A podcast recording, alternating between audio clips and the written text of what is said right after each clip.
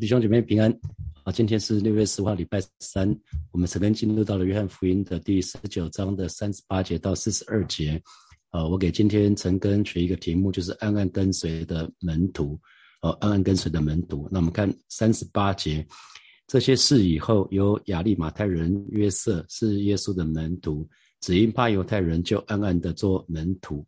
他来求比拉多把耶稣要把耶稣的身体领去。比拉多允许，他就把耶稣的身体领去了哈。亚利马泰是在犹犹太省犹太省境内的一个小镇，它只是一个小镇。那约瑟，约瑟约瑟这个名字有没有注意到？我们其实已经圣经里面好多个约瑟了哈。一个是雅各的儿子约瑟，就是亚伯拉罕、以撒，然后那个雅各，雅各在生的那个十二个儿子里面有一个约瑟哈，有一个约瑟。然后耶稣的耶稣的。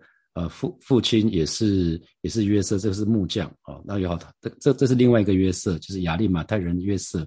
那他是耶稣的门徒，这是耶稣的门徒。那可是这个门徒呢是比较隐藏的，所以他说暗暗的做门徒。对，他是一个隐藏的门徒，一直以来他就选择暗暗的跟随耶稣。为什么？因为在三十八节里面说哈，只因怕犹太人。所以，因为这个人呢，他不想跟犹太人有一些正面的冲突，哈。那我们可以从其他的福音书来看，来看那个亚利马太人约瑟，在马太福音的第二十七章的五十七节到六十一节。五十七节就到了晚上，有一个财主名叫约瑟，是亚利马太来的，他也是耶稣的门徒。三五十八节，这人去见比拉多，求耶耶稣的身体，比拉多就吩咐给他。五十九节，约瑟取了身体，用。干净细麻布裹好，六十节安放在自己的新坟墓里。哦，原来那个新坟墓是他他的新坟墓啊，就是他凿在磐石里的。他又把大石头滚到墓门口就去了。六十一节有抹大拉的玛利亚和那个玛利亚在那里对着坟墓坐着。啊，在耶稣耶稣呃死亡在十字架上死亡之后，那在当晚他就求比拉多去允许他去领耶稣的尸体。然后希望能够安葬，把耶稣好好的安葬。那所以我们看到那个亚利马太人约瑟是蛮了不起的哈，他在最后的时刻，他去向比拉多要求求耶稣的身体，这是一个非常有勇气的事情。好，那继续我们看三十节、三十九节、三十九节又有尼哥底母，就是先前夜里去见耶稣的。那尼哥底母做什么呢？他带着墨药和沉香，约有一百斤前来。啊，四十节那。约瑟跟尼哥底母，他们就是这两个人。尼哥底母、约瑟，他们就照犹太人殡葬的规矩，把耶稣的身体用细麻布加上香料裹好了。那这个尼哥底母，使徒约翰特别特别加注，就是尼哥底母就是先前夜里去见耶稣的，也就是在啊约翰福音的第三章那个尼哥底母，他是尼哥底母是法利赛人，哈，他是公会里面。可是他很明显，他老早就暗地做耶稣的门徒哈。那我们可以对照另外一段经文，是在约翰福音的第七章的五十节到五十二节，大家可以看这三节经文啊。内中有尼哥底母，就是从前去见耶稣的，对他们说：不先听本人的口供，不知道他所做的事，难道我们的律法还定他的罪吗？他们回答说：你也是出于加利利吗？你且去查考，就可知道加利利没有出过先知。所以尼哥底母在。在更早的时候，他就公开曾经公开为耶稣发声，哈，都都公开为耶稣发声。可是呢，他当时用一个很中立的话，因为犹太人的律法的确是讲说，需要有本人的口供才能定一个人的罪。那那可是当时当时那些宗教领袖，他们没有听耶稣的话，就直接定他的罪了。那可是这群宗教领袖直接就说。你也是出于加利利吗？你且出于查考就可知道加利利没有出过先知哈，所以这句话一讲，他就又收回去了，就就没有再多说什么，因为他多说什么也没有用。工会大大大概是有七十个人到七十二个人这样子哈，所以他们很显然约瑟跟尼哥底母他们他们想为耶稣做点事，他们暗暗跟随，可是又不敢公开的多做什么，所以他们两个人都不敢公公开承认自己是耶稣的门徒，可是呢。当看到耶稣死亡在最后的时候，在十字架上，这个时候他们两个人想法却一模一样，他们就想要去把他们所一直所所尊敬的耶稣呢，他想要安葬，好好的安葬耶稣，而不是好像呃其他的其他的死囚一样，那个竹篓地，我们说哥哥他就是竹篓地，竹篓地因为那边有很多骷髅，很多很多骷髅头，那为什么为什么很多骷髅头？因为很多死囚。他的家人、他的朋友根本不敢跟他们相认，甚至引他引引以为耻，所以很多死了之后就就就地就没有人就是帮他们安安葬。所以约瑟跟尼哥底母不希望耶稣是这这个样子，所以他做了一件事情，就是去跟去跟比拉多去求耶稣的身体。好，那我们再来看四十一节。四十一节，在耶稣钉十字架的地方有一个园子，园子里有一座新坟墓，是从来没有葬过人的。为什么从来没有葬过人？很简单的道理哈，因为是约瑟为他自己预备的坟墓，那是一个新的坟墓，他从来没有葬过人的。那那大家可能会想说，那什么什么叫做从来没有葬过人的？以台湾的坟墓来看的话，没有葬过人，没有有葬过人，也不可能放进去啊！哈，那其实大家可以看到，在呃在以去胜利之旅的时候，那个导游有特别带我们去看那个坟墓哈。犹太人的坟墓很特别，其实他那个坟墓有的时候不是只有一个洞，是有很多个，可能可以把一个一个家庭通通都葬在一起。好，所以他有可能是。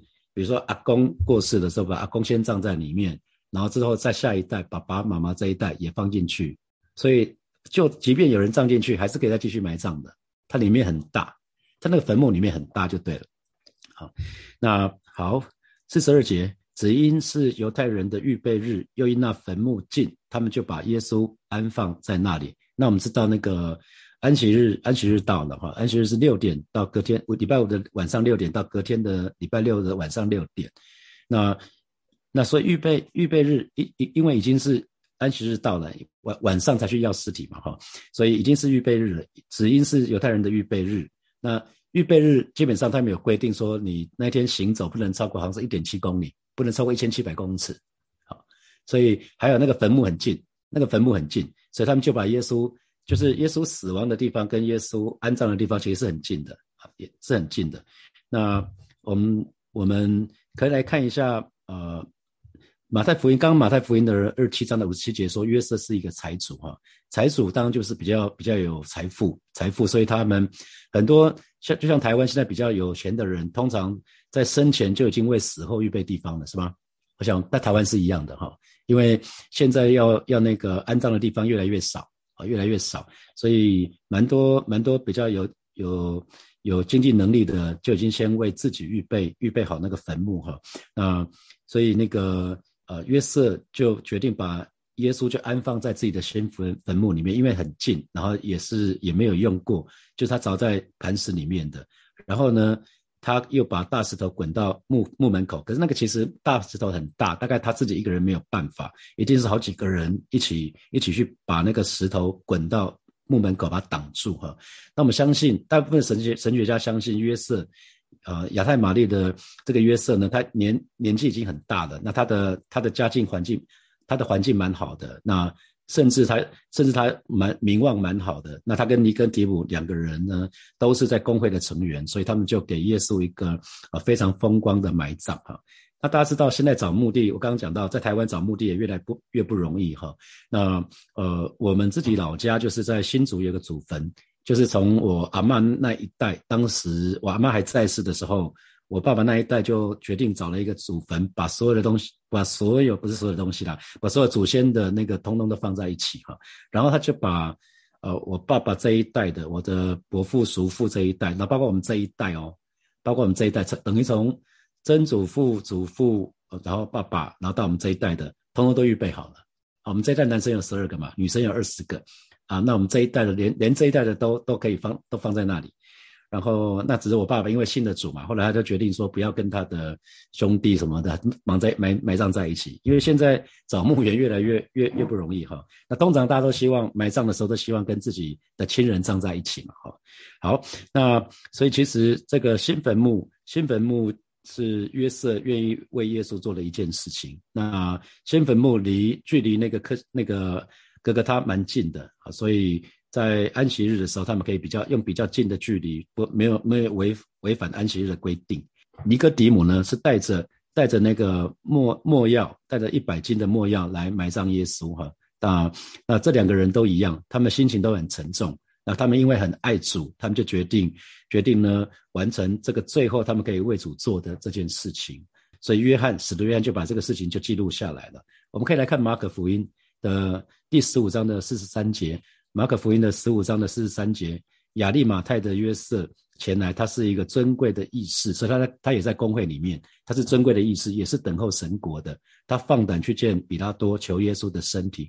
啊，所以为什么说，呃，需要有四卷福音书？因为每一个作者讲的角度都很不一样啊，每一个作者讲的角度都不大一样。所以关于尼哥，呃，关于约瑟这个人呢，我们从呃马可福音、从马太福音、从约翰福音里面，我们就可以拼图，把它拼图完毕。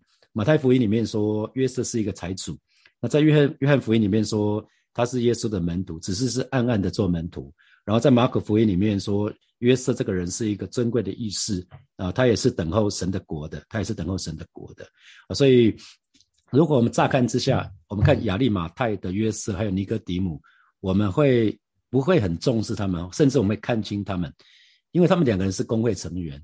那记得耶稣最后。最后，在最后的晚餐之后，他被逮捕，他在克西马尼园被逮捕，然后被带到带到亚纳，就是当时大祭司长大祭司的的岳父亚纳，然后那个夜审耶稣，然后之后呢，又带到大祭司盖亚法那里，那之后呢，就在公会面前又又在公会面前被公审啊，所以在在那个公审的时候，相信约瑟跟尼哥底母应该是在那里的。啊，所以因为是工会决定要定耶稣十字架，所以他们很可能也在其中。可是呢，他们很难说什么，因为说什么大概也没用。他们非常知道啊大祭司的想法，所以他们其实是不得已的，他们有不得已的苦衷。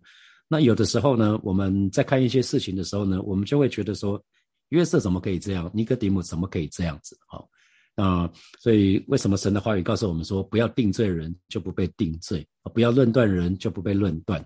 因为我们用什么容器量给人，神说那个他就会用什么容器量给我们哈。所以如果我们设身处地，我们也在啊亚利马泰的约瑟那个位置，或者是在尼哥底姆的位置，说不定我们也是一样啊。因为因为在那样子的那种氛围之下，好像你说什么都没有用，你你想要帮助耶稣也帮不了，甚至让自己置置自己于死地，甚至会更糟啊。那我们可以看到主耶稣死了以后。其他门徒门徒都逃跑了嘛？哈，那可是他们两个人却却鼓起勇气去取得比拉多的允许，把主耶稣的身体领去了，然后甚至是啊用细麻布裹好，用用那个墨药把把耶稣把耶稣啊抹抹高抹耶稣，然后就放在新的坟墓里面。大家要知道这件事情是有极大的危险啊！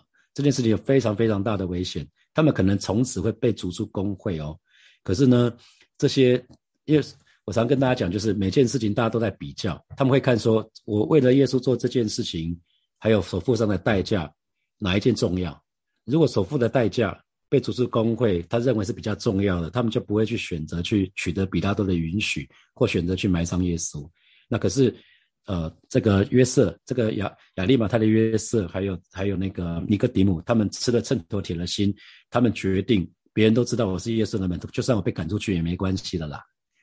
这是我耶我我能够为耶稣做的最后一件事情了啊！所以这两件事情相比一点都不重要。这时候的他们知道，这两个人，这两位老先生，他们都愿意为耶稣付上代价啊！他们都愿意为耶稣付上代价。所以从这两个人，我就有一个学习，就是不要按照不要按照一个人现在的信心来判断他或者评价他，好，不要按照一个人现在的的程度来判断他或评价他。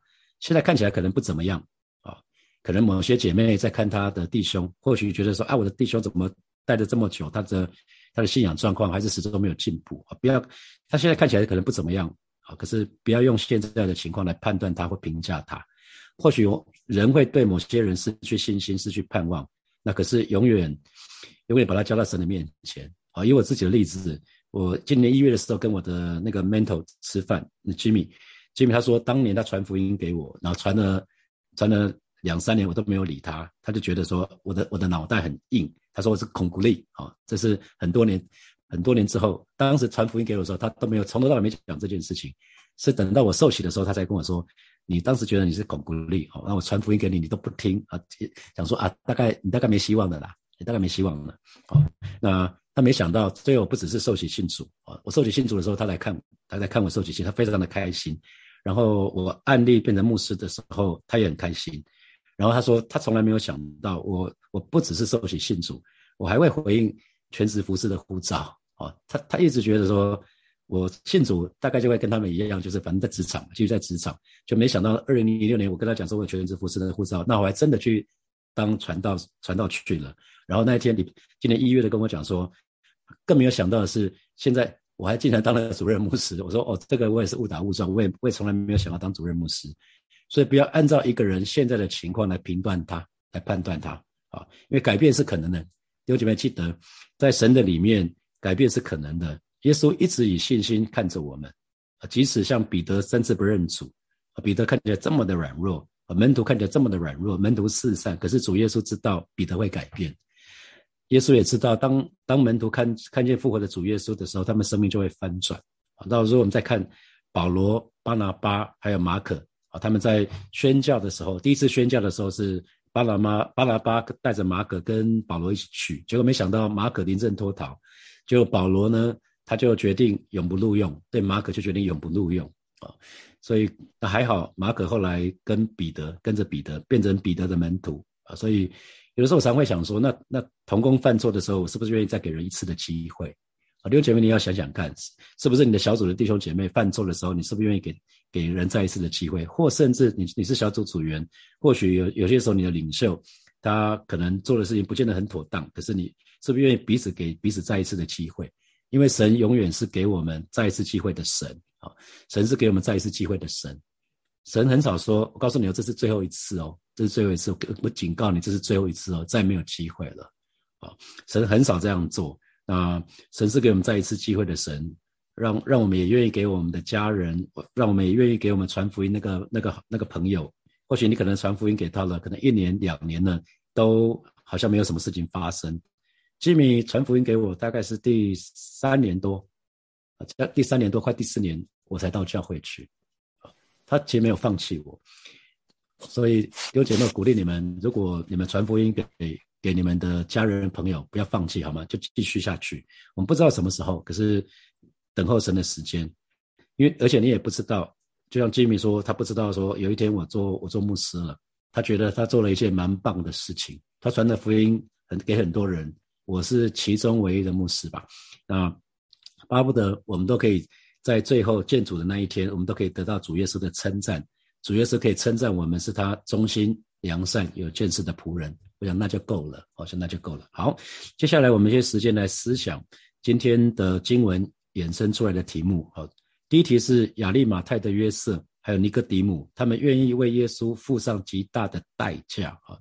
他们愿意在比拉多面前要耶稣的尸体，然后愿意埋葬耶稣。那亚利马泰的约瑟甚至把他自己为自己预备的坟墓都只都给耶给了耶稣。那你觉得是因为什么？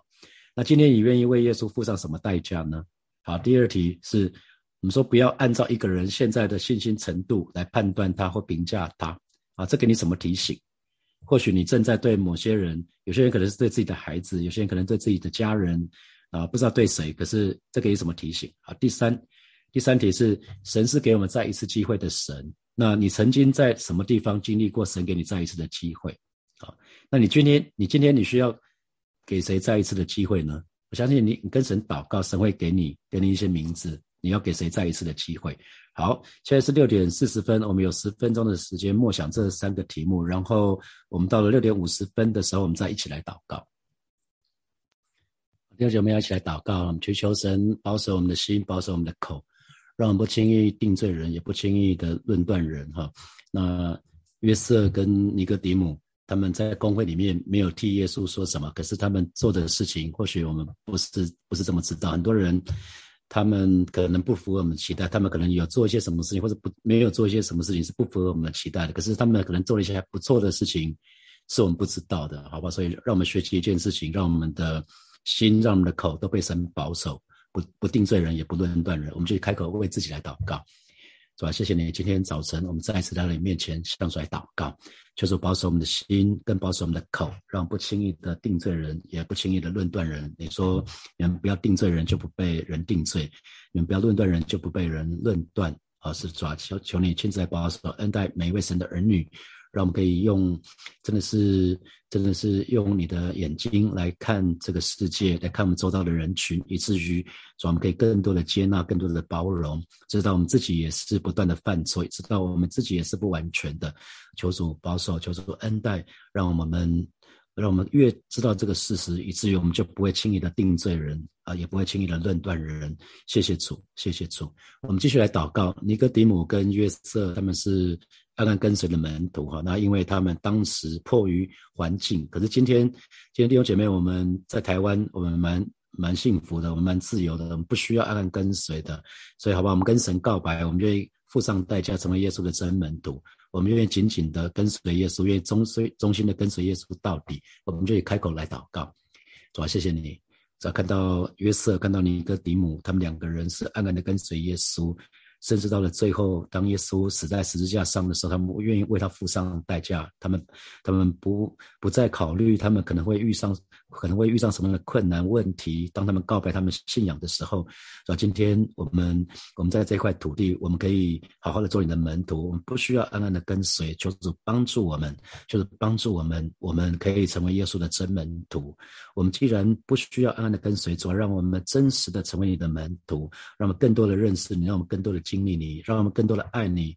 更多的服侍你，以至于我们可以越来越像你，让每一位神的儿女，我们都愿意付上代价，我们都愿意真实的把我们的生命、把我们的身体献给你，把我们的知识、情感、意识都交给你。你是我们的主，我们好处不在你以外，让我们就是紧紧的跟随你，让我们忠心的跟随你到底。你爱我们，爱我们到底，让我们也跟随你，跟随你到底。谢谢主，赞美你。所以我们做一个祷告，我相信。相信是神把这个这个负担哈，这个托付放在呃约瑟放在尼哥底母的身上，所以他们愿意在最后这个时刻啊为耶稣做那个埋葬这这件事情哈。那我相信神也会给我们一些负担，有的时候神就叫我们，你就会就是一个负担这。感觉神要你做什么事，你就去做它，好不好？神给你感动的时候，不要消灭神的感动，就是去做这件事情。让我们把握不多的时间，把握不多的机会，可以竭力完成神的托付。我们就可以开口来祷告，主啊，谢谢你今天早晨再次来到你面前，向主来祷告，那你带领每一位神的儿女，每我们每一个人都被圣灵充满，而且我们都不消灭圣灵的感动。你要我们做什么，我们就做什么。你把什么负担放在我们的生命的当中，让我们就是全力以赴去做，而是要把握不多的时间，把握不多的机会去完成主你所托付给我们的使命。